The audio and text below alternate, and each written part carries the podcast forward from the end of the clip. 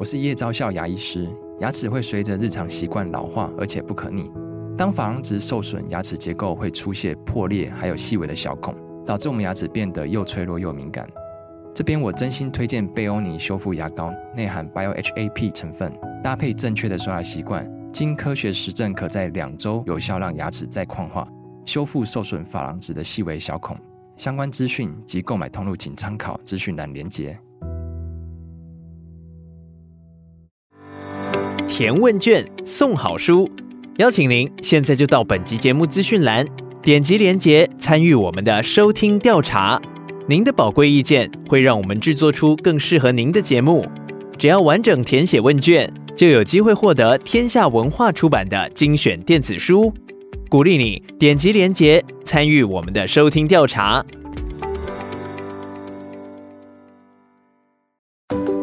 课听一号，学习有一套，一课开始学，为你精选一号课堂平台上的好课内容。现在就订阅远见天下文化 Podcast 一号课堂，第一时间收听到我们优质的节目。接下来请听。四十三堂声音九型人格课，声音影响年收入，开口就能听前途。希腊哲学家 Galen 说：“声音是一个人灵魂的反射镜。外貌可以靠发型、化妆、穿着打扮，甚至减肥整形来改变，但声音却很难伪装。大部分的人没有接受过声音的专业训练。”声音毫无防备地透露出一个人的性格和行为模式。也许你会说，很多人说话也会装。没错，说话方式可以装。不过，当你开始学习听声辨人，慢慢提升你的听觉敏感度，不管是装模作样、装腔作势、装神弄鬼、装疯卖傻，还是装聋作哑，别人说话声音里的各种装，你那敏感的耳朵也能够听得出来。为什么招聘员工需要面试？因为找错人的代价挺大，薪水白发了不说，还有可能劣币驱逐良币。值得栽培的员工被不适合的员工气走逼走，把公司搞得乌烟瘴气。本来不该烦恼的，通通变成了烦恼，那还能不能专心的赚钱呢？身为 HR 主管、老板，你可知道，录用到不适当的人选，可能会使公司损失至少两年的薪水。这还是公司在六个月之内发现用错人，并且立刻改正的最低损失。根据人力银行调查显示，有超过八成九的企业主认为声音表情能够反映出求职者的人格特质。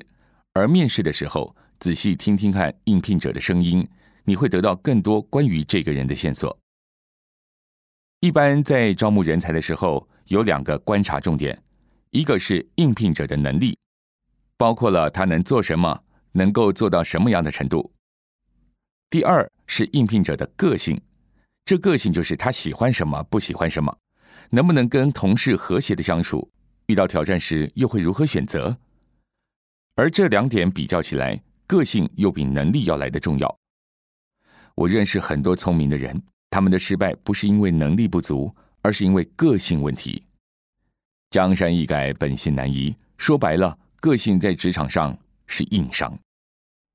说到了个性，来听听看这几位应聘者打招呼的声音。从打招呼的声音可以听出哪些跟声音一起被传递出来的东西呢？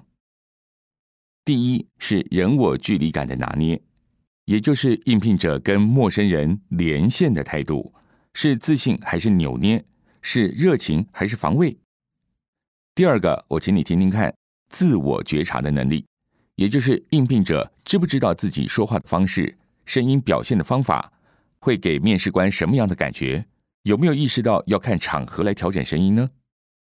第三，我也请你听听看，这一位面试者他适合什么性质的岗位？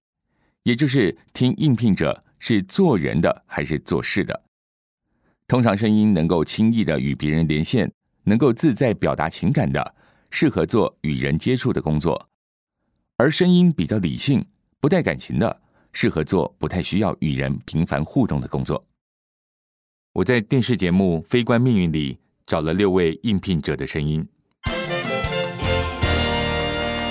首先是一号，各位面试官早安，很荣幸有这个机会来到贵公司面试。一号这位男生，他的声音有不错的稳定度，代表个性也有相对的特质，认真的说出每一句话，导致在说话节奏上面有一些迟滞的现象。圆润的共鸣方式让他的形象呈现出不错的质感，他自己也明白这样会让人喜欢，所以他也刻意用了一点小心机，凸显这样的魅力，提升自己在面试官心中的好感度。整体而言，他适合与人接触型的工作。例如客户服务，还有秘书等等。接着我们听二号。各位面试官早安，很荣幸有这个机会可以来到贵公司面试。二号这位女生，在她打招呼完之后，现场的人都笑了。他非常自在的做自己，对自己的性格认同，毫不掩藏，说话也随着自己的性子。他的说话节奏很特别，在社交的场合会觉得他很有趣，但是呢，在面试的时候会感觉他不懂得看场合。他没有意识到需要关照别人对他的感受，自我觉察能力比较弱，在需要呈现专业感的职场容易贻笑大方，而这样的人才需要待在适合的产业才有机会大放异彩，特别是娱乐业。不过这还得看他是否具备演艺才华。接着我们听三号。各位面试官早安，很荣幸有这个机会来到贵公司面试。三号这位男生，他在语气上面并没有做任何的修饰与强调，很认真、很简单的把话说完了，就算完事儿了。内外合一，不伪装，不讨好，他说话的方式就是他的性格。认真做事，不习惯对人表现内在的情感。这种人才的运用策略，则是给予解决问题的工作职务，像是质量管理、流程管理、稽核等。接着我们听四号。各位面试官早安，很荣幸有这机会来到各公司面试。四号这位女生在语气上面也没有太多的修饰与强调，内外合一。但是她与三号不同的是，她比较愿意让自己的情绪流动，表现自己也乐于接受对方给予的回应，因此在双方沟通的气氛庄重却不失轻松，非常适合协调类型的工作职务。接着我们听五号。各位面试官早安，很荣幸有这个机会可以来到贵公司面试。五号这位女生，她的声音如同孩子般不收口的发声方式。收口就是在把话说完之后，两个嘴皮闭上，而不收口刚好相反。他有撒娇、需要被疼惜的感觉，人际距离是相当亲近的，可爱指数破表，但声音并未呈现出奋斗、积极、坚定等行动特质。适合担任生活或娱乐行业的总机柜台接待人员。接着我们听六号。哎，各位面试官早安，很荣幸可以来到贵公司来面试。六号这位男生，气音多过声音，真性情，算诚恳，但嘴皮没有用力，松松的，没有把字音发全，听不出认真的感觉。需要观察他做事的持续力，是否会三分钟热度。虎头蛇尾，他不适合做复杂的工作，但是可以安排目标单纯的职务。以上只是打招呼就能够听出声音里隐藏的个性基本盘。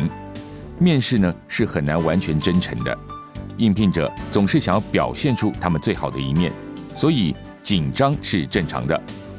观察一个人在紧张时的表现，也能够看出这个人是否有大将之风。在正式进入面试之后。随着应聘者说话的量越来越多，面试官就越能够听出更多声音里的非语言信息。接着，我们来听听电视节目《非你莫属》里四位应聘者的声音。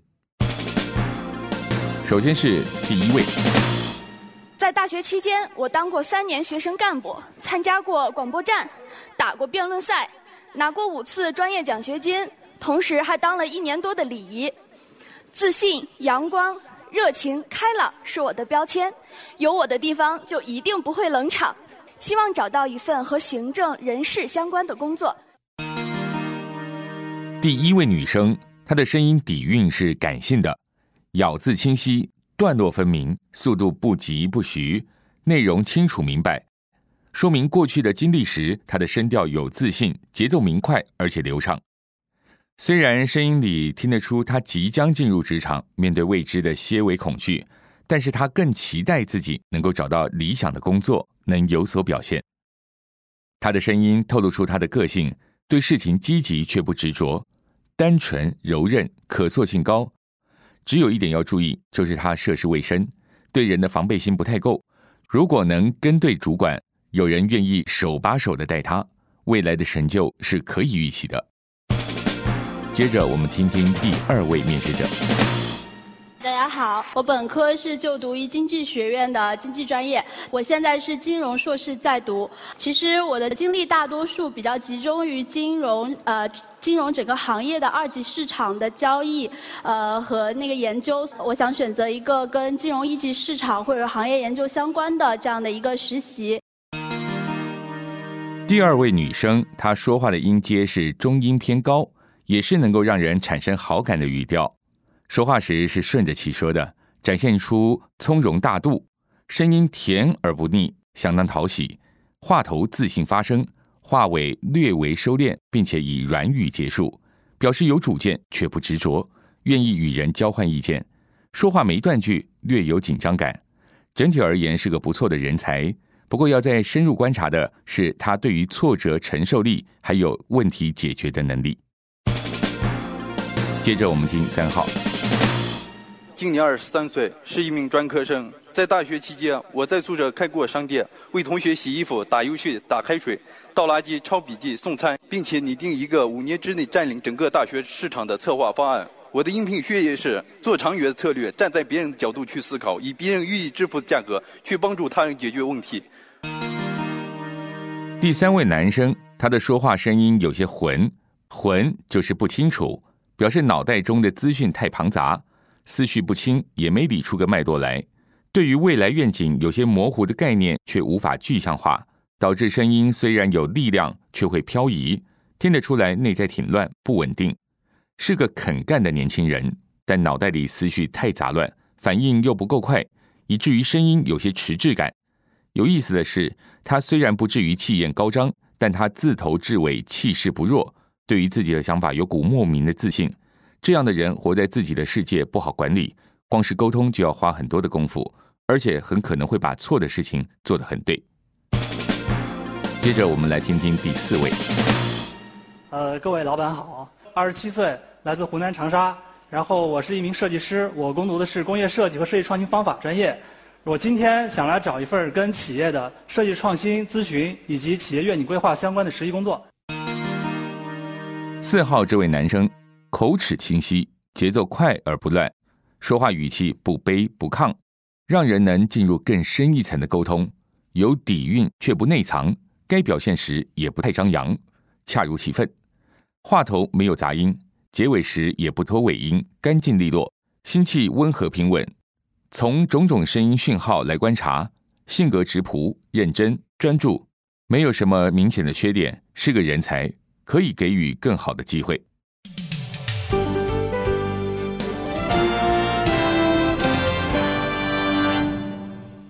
精准的声音表达能力是沟通力、协作力、领导力的基础。一个人薪水的高低、创业的成败，都与他的沟通、协调、领导能力正相关。你想想看，两个同样职务的员工，一个三句话就能清楚的表达想法和情绪。另外一个讲了三十句，还搞不懂他到底想表达什么。你说哪一个员工效率更高？经年累月下来，哪个发展会更好？感谢你收听一刻开始学，鼓励你现在就订阅我们的频道，到 Apple Podcast 给我们五星好评并留言，支持我们制作更多优质的节目。远见天下文化 Podcast 一号课堂。